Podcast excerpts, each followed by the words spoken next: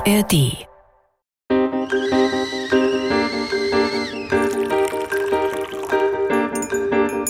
Tee mit Warum? Der Philosophie-Podcast von NDR Kultur. Wie sieht es bei dir aus mit der Zuversicht? Ist die jetzt gewachsen in der letzten Zeit, in den letzten 30, 35, 40 Minuten? Ähm, geht so. mit Denise Mbay und Sebastian Friedrich. Die Frage heute. Woher kommt die Zuversicht? Herzlich willkommen zu einer neuen Folge von Tee mit Warum. Wir sind sehr froh, dass wir wieder hier sind. Bisher ist die Welt noch nicht untergegangen. Das ist sehr, sehr schön. Zum Glück. Und wir freuen uns auch, dass ihr zuhört.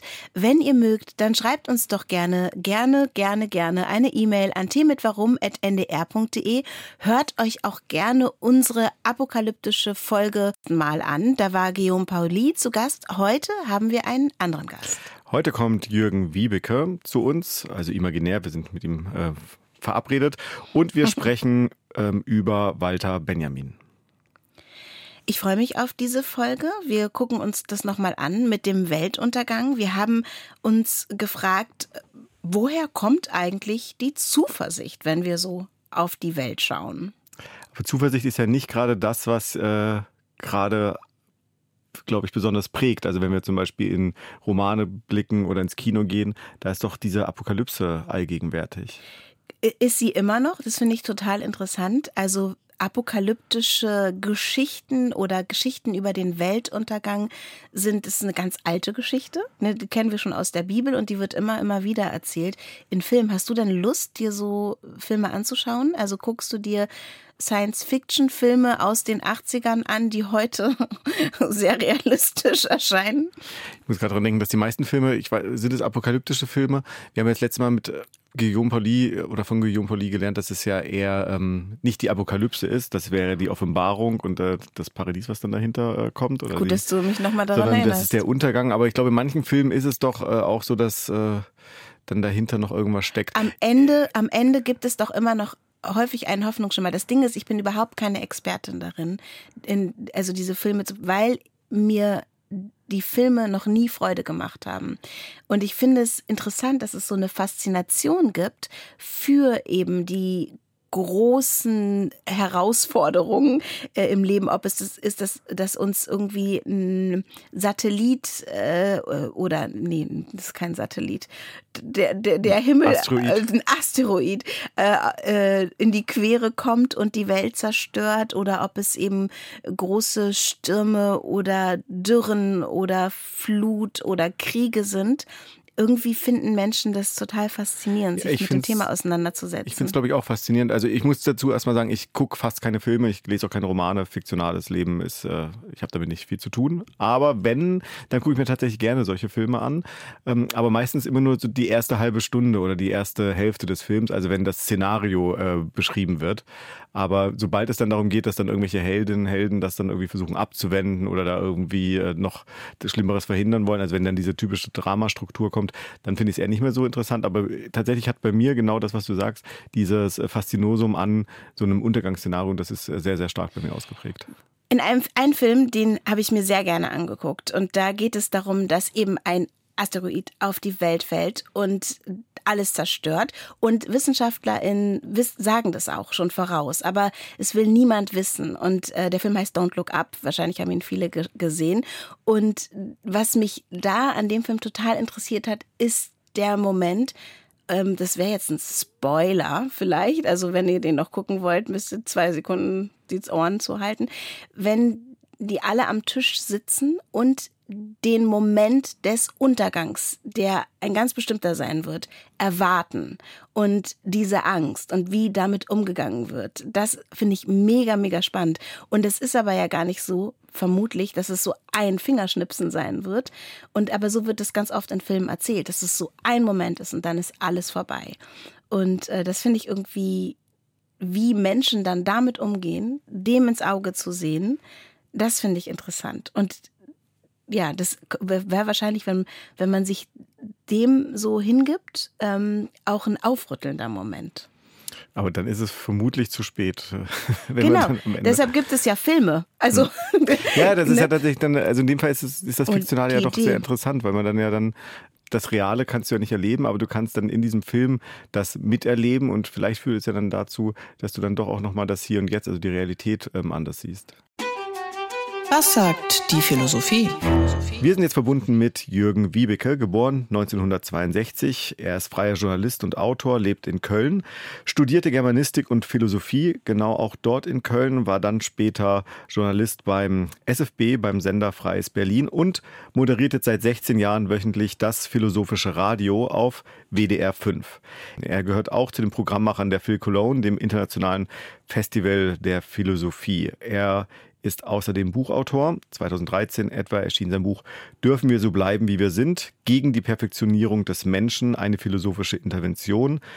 Ähm, dann kamen noch weitere Bücher 2021, äh, vielleicht noch hervorzuheben. Sieben Hering, meine Mutter, das Schweigen der Kriegskinder und das Sprechen vor dem Sterben. Und 2023, jetzt ähm, vor ein paar Monaten erst erschienen bei Kiepenheuer und Witsch, emotionale Gleichgewichtsstörung, kleine Philosophie für verrückte Zeiten. Hallo Jürgen. Hallo. Jürgen, schön, dass du da bist. In deinem neuen Buch sprichst du von verrückten Zeiten und du hast die Idee, dich der Philosophie zu widmen, um Antworten zu finden in diesen verrückten Zeiten. Wieso meinst du, hilft die Philosophie oder wie du im Abspann, äh, Abspann, so heißt es beim Film, nehmen wir es trotzdem mal, ähm, am Ende deines Buches äh, sagst, wieso hilft uns das Denken? Naja, wenn wir verrückte Zeiten vielleicht, äh, also bei diesem kleinen äh, Adjektiv verrückt, einen Bindestrich in die Mitte setzen würden, was sich auf dem Buchcover nicht so gut macht, dann ist eigentlich schon die philosophische Methode benannt. Also wir verrücken unsere Perspektive.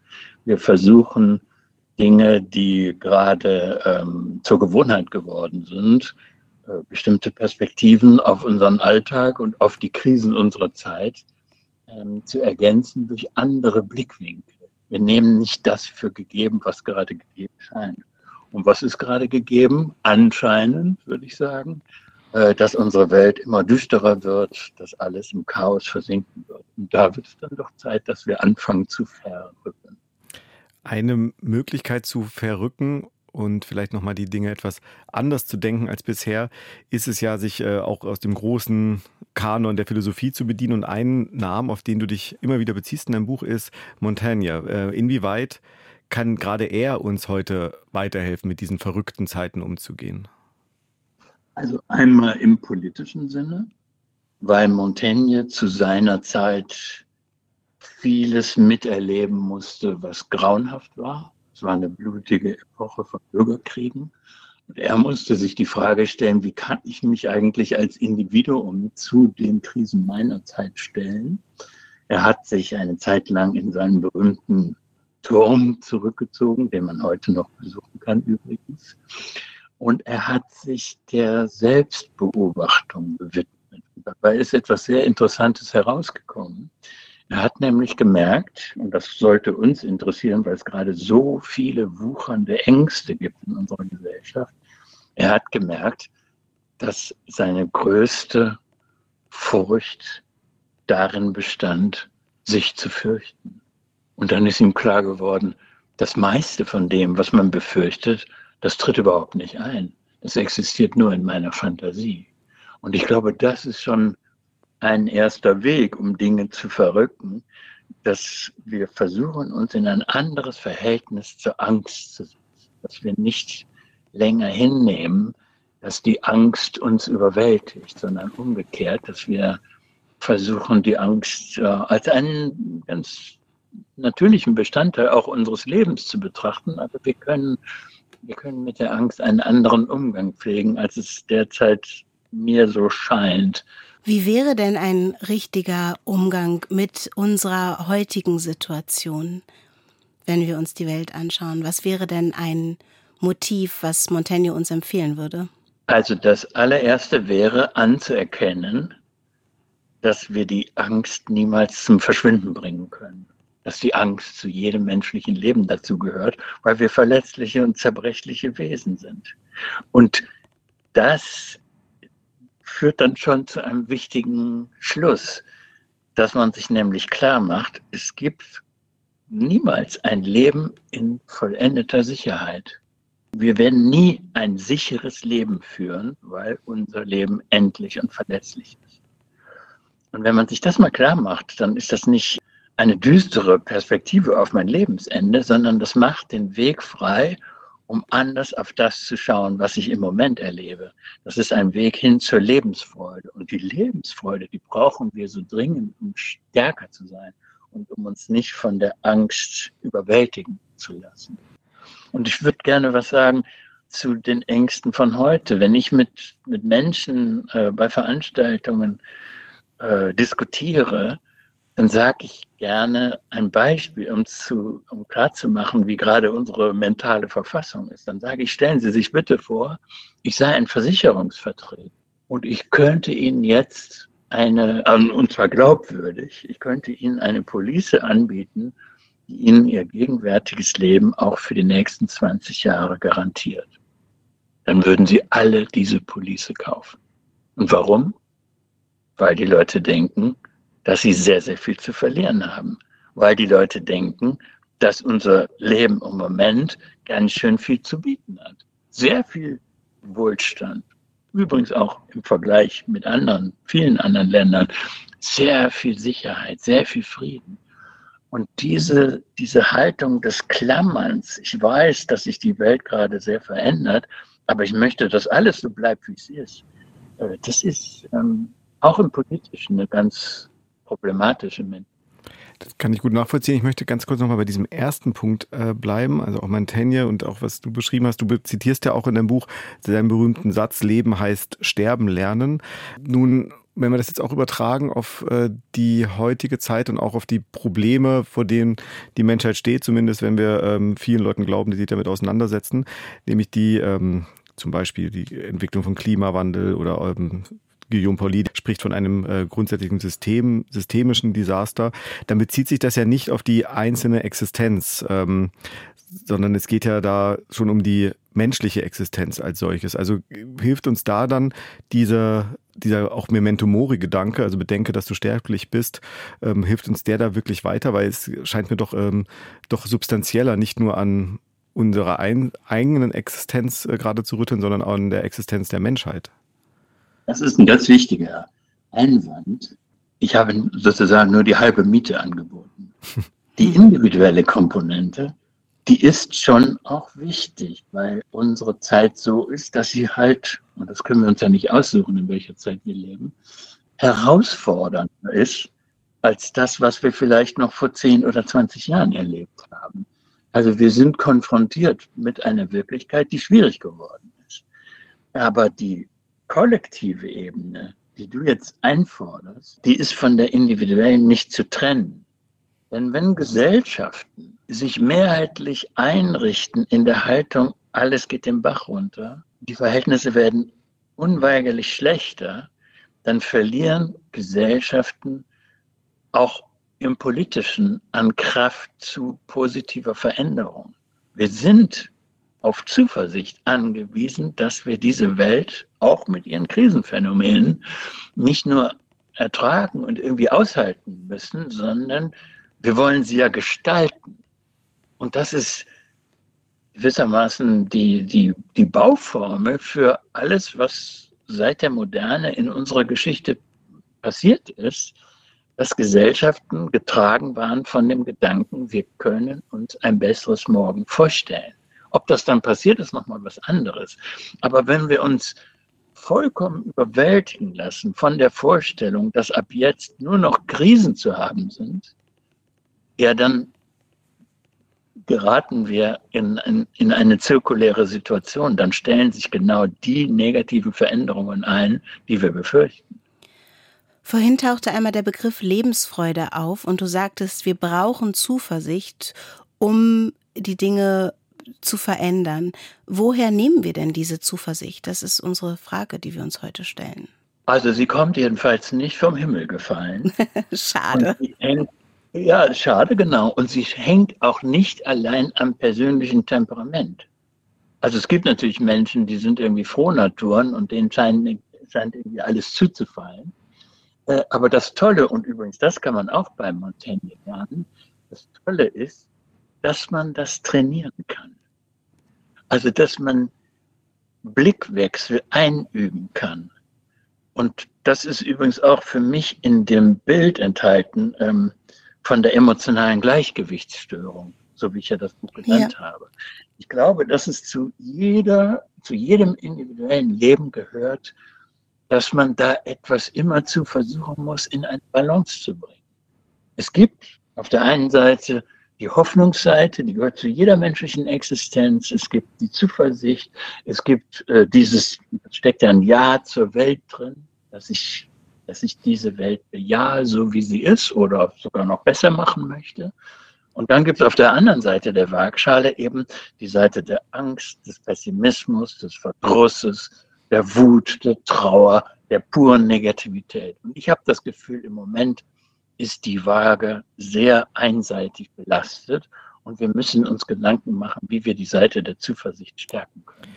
Und das ist eben auch ein Wechselverhältnis zwischen kollektiver Zuversicht, dass eine ganze Gesellschaft sich etwas zutraut, aber auch einzelne Leben. Wir müssen heute, weil die Welt herausfordernder geworden ist, wir müssen uns immer auch die Frage stellen, was kann ich tun, wenn ich merke, dass ich in Negativität abrutsche?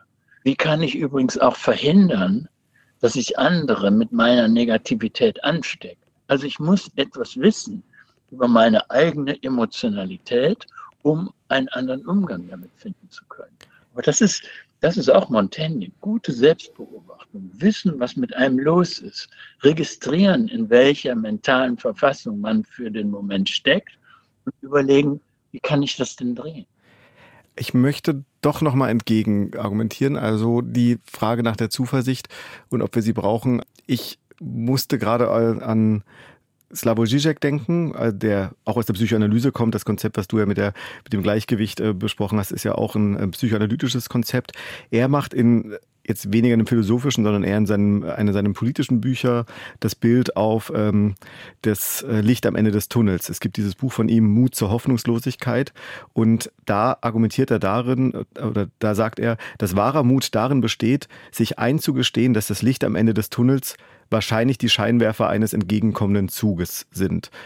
Und er, das Argument ist, erst wenn wir die Ausweglosigkeit unserer Situation samt auch ihrer strukturellen Ursachen erkennen, können wir überhaupt die Koordinaten der Gesamtsituation verändern.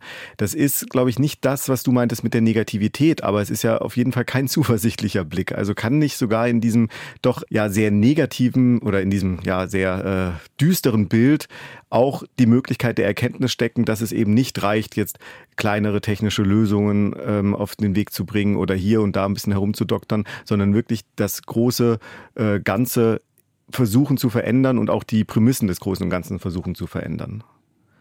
Ich würde gerne mit einer Gegenfrage antworten. Was?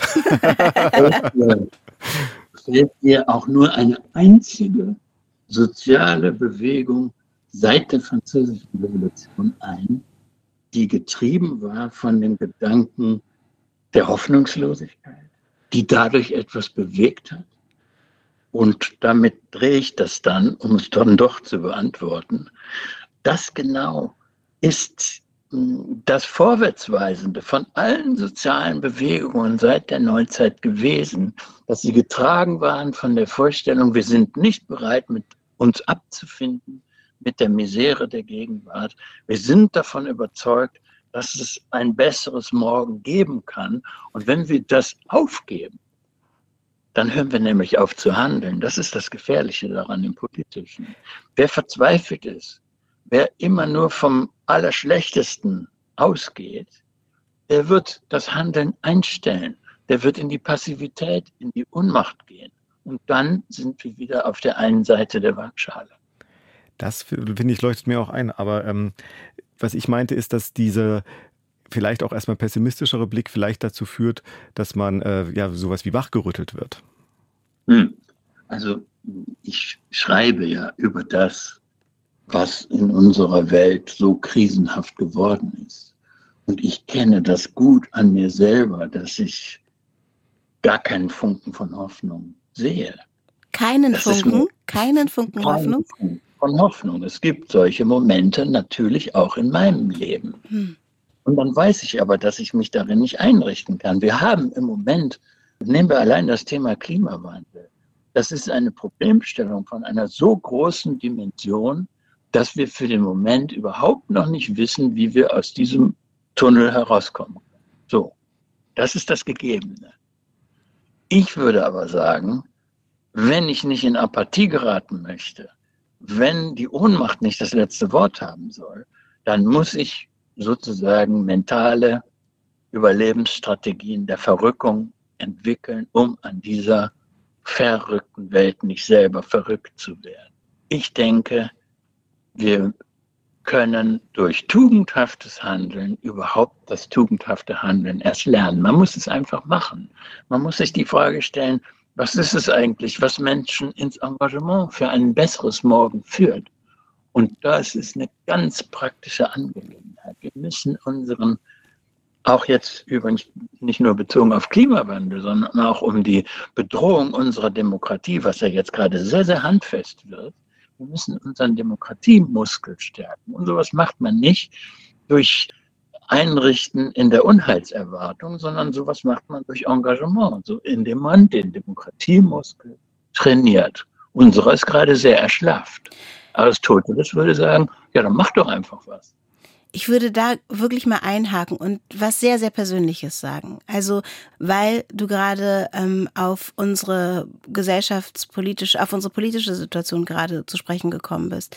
Nämlich diesen Funken an Hoffnung, der äh, erstaunlicherweise ja auch bei dir mal verloren geht, ähm, den darüber denke ich gerade nach. Denn wenn sich die Situation in Deutschland weiter zuspitzt, ich bin eine schwarze Frau, ich lebe als schwarze Frau mit meiner Familie hier, dann habe ich in meinem Freundinnenkreis von Zugewanderten, von Menschen mit einer Migrationsgeschichte mehrfach gehört, dass sie überlegen, wirklich die Koffer zu packen, was für mich ein total äh, ein, ein, ein erschütternder Gedanke und Moment ist und wo ich auch so angefangen habe, darüber nachzudenken, ist es etwas, ähm, was ich tun sollte? Das würde ja aber bedeuten, dass ich meine Heimat, meine einzige übrigens, aufgeben müsste und, und mich dem, was droht oder droht eine Bedrohung für mich tatsächlich äh, zu werden, entziehe oder, oder, oder aufgebe, sozusagen die Hoffnung verliere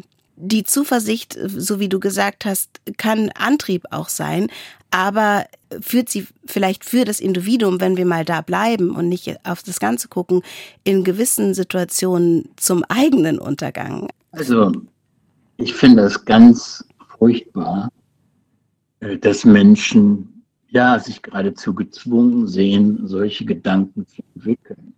Und wenn jemand seine Koffer packt und geht, dann ist das auf der persönlichen Ebene hm, vielleicht geradezu plausibel angesichts von starken Bedrohungen, die es inzwischen gibt. Und angenommen, du würdest das tun oder andere in deiner Umgebung würde das tun, dann wäre das nicht nur schrecklich für diejenigen, die weggehen, sondern es wäre auch gleichzeitig eine Bankrotterklärung für die Gesellschaft, die solche Zustände herbeigeführt hat. Das ist ja vollkommen klar. Aber ich versuche jetzt mal deiner, deinen persönlichen Eindrücken aus deinem Umfeld etwas entgegenzuhalten, was vielleicht auch interessant ist. Ich versuche nämlich nicht nur schlaue Bücher zu lesen, sondern auch von der Straße zu lernen. Und mich interessiert seit 20 Jahren eine Frage sehr, sehr stark. Nämlich, was ist es eigentlich, was Menschen ins Engagement führt? Dass sie nicht nur ein schickes Privatleben führen, und sich um ihre eigenen Interessen kümmern, sondern dass sie mitbauen an einer fairen Gesellschaft. Und eine faire Gesellschaft wäre natürlich eine, in der möglichst niemand auf den Gedanken kommt, seine Koffer packen zu müssen, weil die Verhältnisse so schrecklich geworden sind. So, was ist es, was Menschen ins Engagement führt? Und da komme ich zu dem Schluss, dass das ganz wesentlich ge gebunden ist an das persönliche Empfinden, die eigene Welt mitgestalten zu können. Die persönliche Erfahrung, dass es einen Unterschied macht, ob man in einem Projekt mitmacht oder ob man zu Hause bleibt. Der persönliche Impuls in dieser Welt, Spuren zu hinterlassen. dass es auf Einzelne ankommt. Und mein Wachrütteln geht in die Richtung, dass einzelne Subjekte verstehen, worin die Kraft von Subjekten versteht. Und dass man aufpassen muss, sich nicht einzurichten in einer Ohnmachtshaltung von wegen, man kann ja eh nichts machen als Einzelner. Dem halte ich entgegen, dass alle guten Ideen, die in der Welt sind, am Anfang auf dem Engagement von einigen wenigen beruht haben. Und dann wurden die Kreise immer größer. Und diese, diese wenigen, die, die denken, es mag zwar verrückt klingen, dass ich hier was Neues anfangen kann, aber ich versuche es einfach. Und dieser, dieses Experimentelle, das, ist, das, ist, das geht nicht ohne Zuversicht. Aber wir, äh, wir können das natürlich, also ich finde das äh, eh ähm, einen wichtigen Gedanken. Es gibt ja auch diesen Begriff der Selbstwirksamkeit, der, der mir dazu einfällt. Ähm, und dieser Appell, bei der ewigen Diskussion zwischen Struktur und Handlung eben auch die Handlung des Einzelnen, auch die Möglichkeit des Einzelnen zu betonen, ähm, bin ich ganz d'accord. Äh, dennoch würde ich jetzt nochmal diese strukturelle Ebene einziehen wollen und fragen, inwieweit denn dieser, dieser offensichtliche Eindruck, dass es eben nicht mehr diese Selbstwirksamkeit gibt, inwieweit der nur eingebildet ist oder vielleicht auch doch strukturell begründet ist. Also ist es nicht ein am Ende vielleicht äh, realistischer Blick darauf, dass das einzelne Handeln zumindest gemessen anhand der großen Probleme, doch gar nicht so viel, ähm, ja, so viel Auswirkungen hat. Oder versuchen wir uns nur ähm, die Sache schön zu reden, indem wir sagen, okay, wir haben eh keine andere Möglichkeit als zu handeln und deswegen ähm, versuchen wir halt daran zu appellieren. Aber ist es wirklich ein realistischer Blick? Also, wenn ich einen Wunsch frei hätte. ja, bitte? Dann, dann würde ich das Modewort strukturell aus der Welt schaffen weil es nämlich Teil des Problems ist. Wenn ich eine Struktur, die so ganz schwer zu benennen ist, die also verknüpft ist mit der Vorstellung, dass es da einen, einen Machtkomplex gibt, der aber irgendwie anonym ist. Ja? Also all das, was so mal vor ein paar Jahrzehnten aus der französischen Philosophie in die Welt geschwappt ist, ähm, das, das stärkt die Ohnmachtsseite. Und ich würde behaupten, dass man sich anschauen muss, was sind die Grundbedingungen für politisches Engagement im Rahmen einer Demokratie, einer freiheitlichen Gesellschaft. Da ist es dann erstmal günstig zu sagen, wer will, kann. Und wer, wer zerschellt denn an Strukturen? Wer versucht denn Einfluss zu nehmen und stellt dann immer fest, dass es nicht geht. Ich glaube, es ist umgekehrt, dass die Menschen, die meisten Menschen, eine große, große Mehrheit, sich eingerichtet hat in einem Verständnis von Demokratie, was darauf hinausläuft, zu sagen, ja, das machen irgendwelche Profis. Mein Engagement erschöpft sich darin, dass ich alle paar Jahre mich mühsam zu einer Wahl schleppe, die mir auch nicht gefällt. Und hinterher beklage ich mich darüber, dass ich als Politikkonsument nicht das geliefert bekomme, was ich bestellt habe. Als ob ich bei Amazon Politik bestellt hätte. So, das ist eine Form von Wohlstandsverwahrlosung, die wir haben. Und jetzt haben wir einen Moment, der aufrütteln könnte. Jetzt merken wir zum ersten Mal, dass Demokratie nicht einfach gegeben ist und für alle Zeit äh, unverrückbar ist, sondern wir merken, hier pfeift ein scharfer Wind rein. Und da sage ich, vergiss mal für den Moment, was du mit strukturell meinst und stell dir lieber die persönliche Frage nach der Verantwortung. Willst du auf der Tribüne sitzen oder willst du in die Arena? Wir haben über die Angst gesprochen, aber auch über die Hoffnung. Das ist bei mir auch geblieben. Vielen Dank, Jürgen Wiebeke. Das war ein sehr schönes Gespräch. Ähm, wir freuen uns, dass du zu Gast warst in unserem Podcast. Dankeschön. Sehr gerne.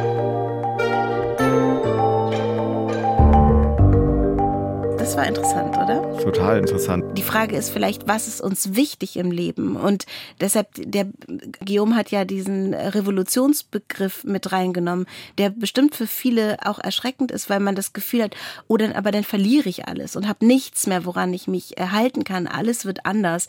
Der Paradigmenwechsel oder der große Umschwung, das ist ein bisschen viel, aber es kann ja bedeuten, dass man einiges verändert. Und das ist, glaube ich, auch was, was entspannen kann, wenn man sich wünscht, dass wir noch was retten.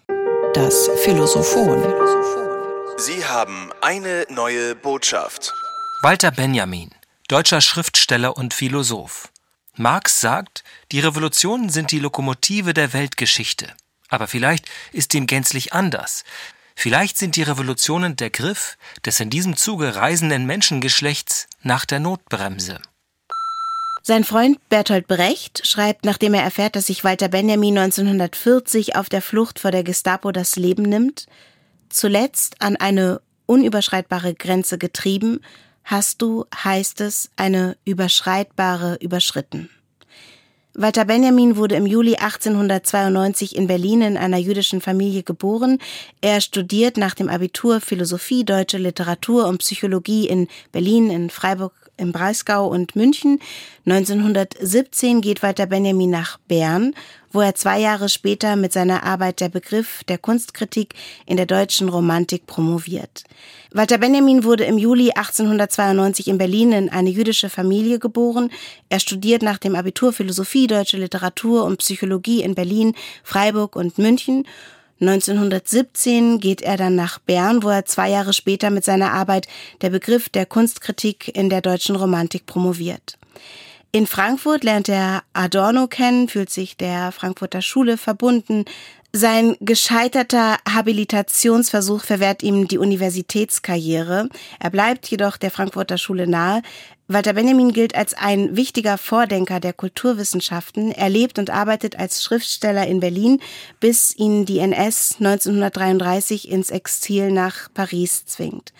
An seinen Freund Adorno schreibt Walter Benjamin aus dem Exil in Frankreich. Die völlige Ungewissheit über das, was der nächste Tag, was die nächste Stunde bringt, beherrscht seit vielen Wochen meine Existenz. Ich bin verurteilt, jede Zeitung wie eine an mich ergangene Zustellung zu lesen und aus jeder Radiosendung die Stimme des Unglücksboten herauszuhören. Das Zitat, das Sie gerade gehört haben, Marx sagt, die Revolutionen sind die Lokomotive der Weltgeschichte, aber vielleicht ist dem gänzlich anders. Vielleicht sind die Revolutionen der Griff des in diesem Zuge reisenden Menschengeschlechts nach der Notbremse, dieses Zitat stammt aus seinem Text über den Begriff der Geschichte, den er kurz vor seinem Tod verfasst.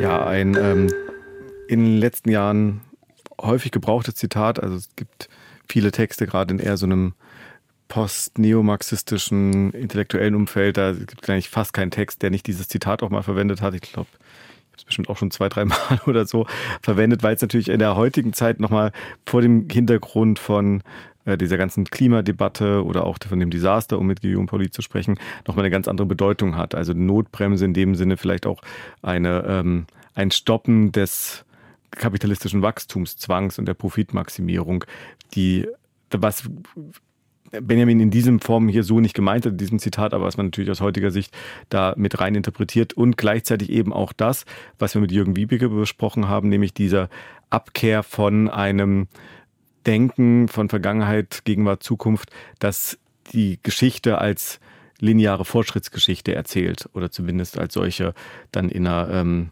vulgären Form äh, verstanden wird mit äh, Hegel und Marx, wobei, wie gesagt, die Sache da ein wenig komplizierter ist. Ähm, also insofern ein Zitat, das äh, ja wohl sehr in die Zeit zu passen scheint.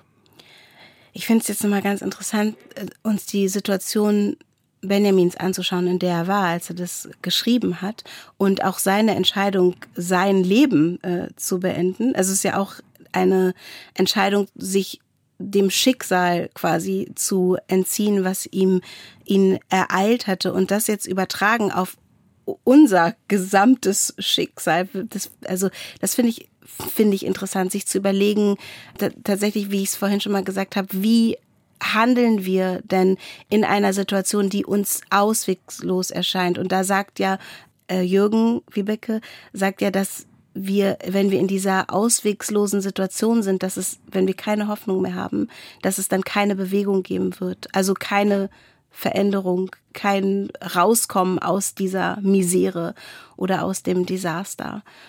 Und ich finde den Aspekt darüber nachzudenken, wie wir als Individuen äh, da dranbleiben, total wichtig. Und den haben wir jetzt in beiden Gesprächen auch mal dargelegt bekommen. Also Einerseits, dass wir das Kollektiv denken müssen aus dem Individuum heraus. Und eigentlich unterscheiden sich da die beiden doch gar nicht so sehr, unsere Gesprächspartner, oder?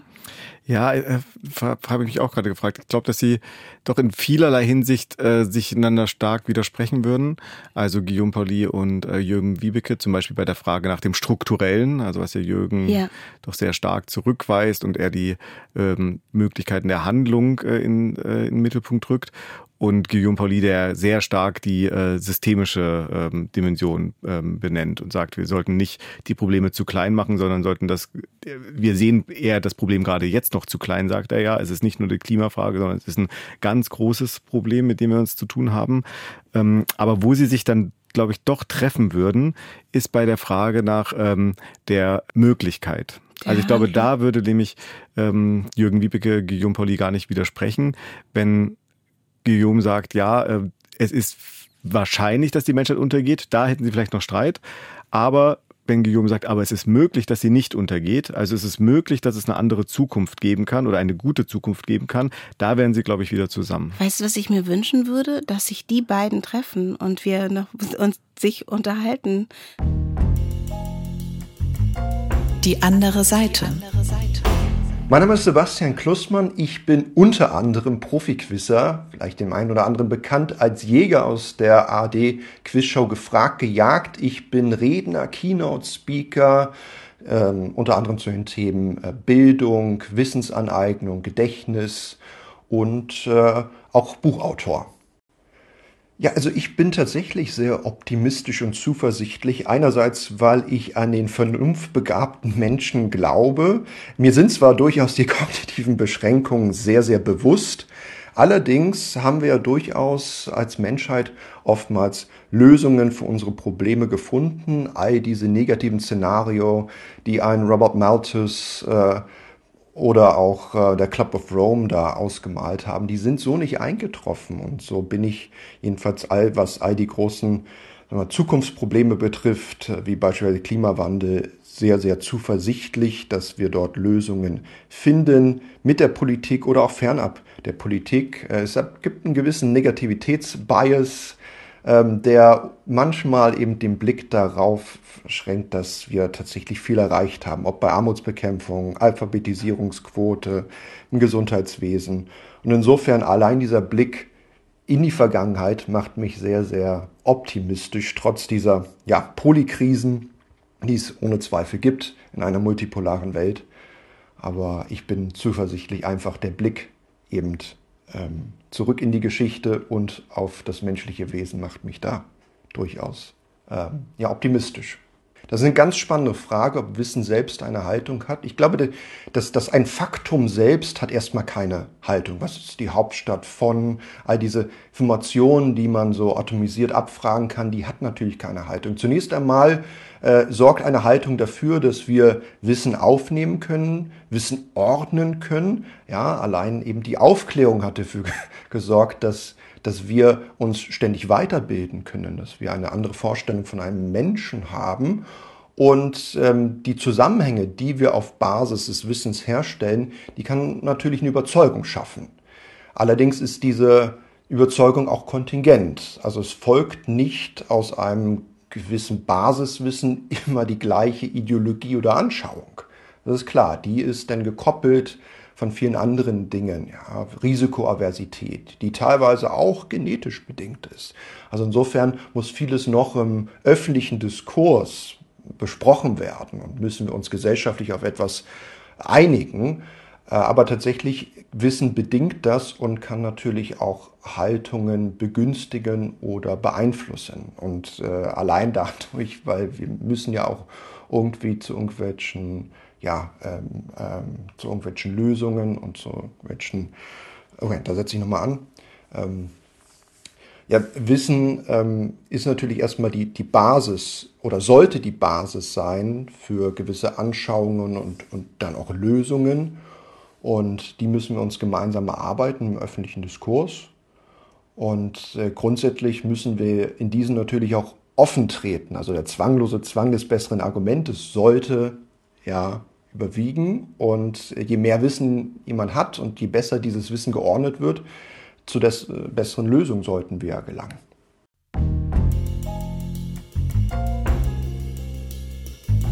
Ich finde es total interessant. Ich finde halt ganz spannend, wie Wissen definiert wird, was Basiswissen ist, weil es gibt das eurozentristische Denken und das Wissen über äh, Geschichtliches, über Literarisches, Philosophisches und so weiter. Es gibt aber auch äh, so viel Wissen in der Welt.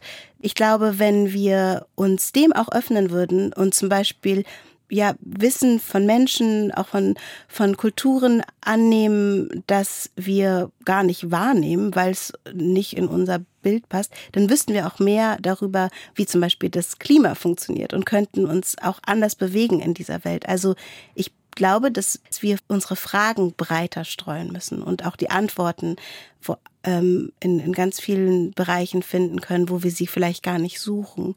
Und dennoch wird es am Ende wahrscheinlich nicht nur der Zwang, Zwang des besseren Arguments sein, der die Welt verändert, sondern ähm, die Machtfrage ist unmittelbar mit der Wissensfrage verknüpft. Also die Frage auch, wer beispielsweise allgemeine Aussagen treffen darf und wer sie nicht darf, ist ja eine Frage, die nicht nur von oben diktiert wird, sondern die auch ähm, gesamtgesellschaftlich sich Menschen offenbar stellen.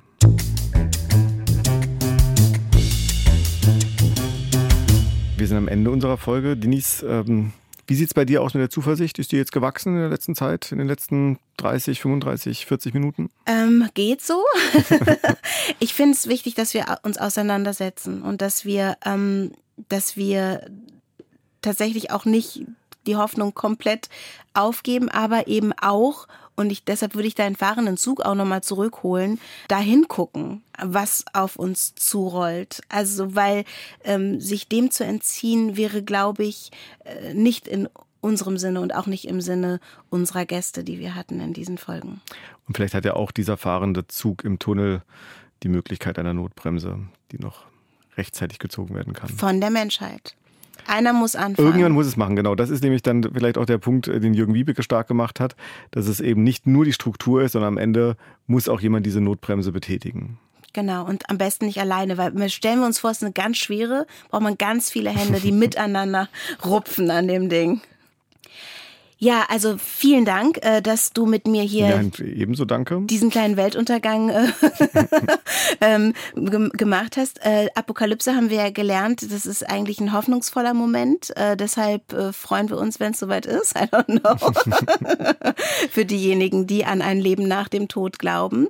Und für die, die erstmal dieses Leben genießen wollen, die können sich alle Folgen von Tee mit Warum in der ARD Audiothek anhören und schreibt uns doch auch gerne, wie es euch geht nach unseren beiden Folgen über den Weltuntergang. Unsere E-Mail-Adresse lautet tmitwarum.ndr.de.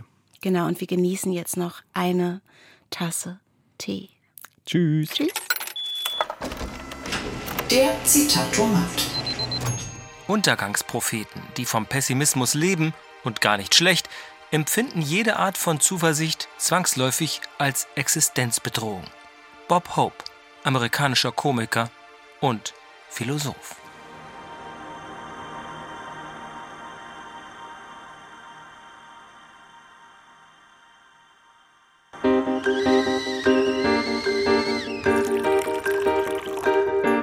Das war Tee mit Warum? Der Philosophie-Podcast von NDR Kultur. Alle Folgen in der ARD Audiothek. Hallo, hier ist nochmal Denise und ich habe noch einmal einen ganz besonderen Tipp für euch. Das hier ist Deep Doku und wir erzählen euch jede Woche eine neue, wahre Geschichte aus Berlin und der Welt. Ich war sehr verliebt und er nicht. Und der war dann auch so, ja, so grausam zu uns, also schon in der Schwangerschaft. Mein Name ist Johannes Nichelmann und mein Team und ich, wir stellen euch Menschen vor, die ihr, wie wir finden, unbedingt kennenlernen müsst, weil ihre Geschichten uns alle etwas angehen. Zum Beispiel, weil sie vor politischer Verfolgung aus Berlin flüchten mussten. Ich habe gesagt, kommt Leute, wir werden hier diese zerbombte russische Medienlandschaft, also Medien, die schon immer eine kritische Stimme hatten, die sollen hierher kommen und von hier aus senden können. Und es geht um Menschen, die es schaffen, mit Gags über den Krieg die Berliner Comedy-Szene aufzumischen. And now whenever I meet new people and they ask me, Dima, where are you from? I always need to answer, well, actually I'm from Ukraine, but just to be sure, let me check the news. Deep Doku, wahre Geschichten aus Berlin und der Welt. Neue Folgen gibt's ab jetzt wieder jeden Mittwoch in der ARD Audiothek und überall da, wo es Podcasts gibt.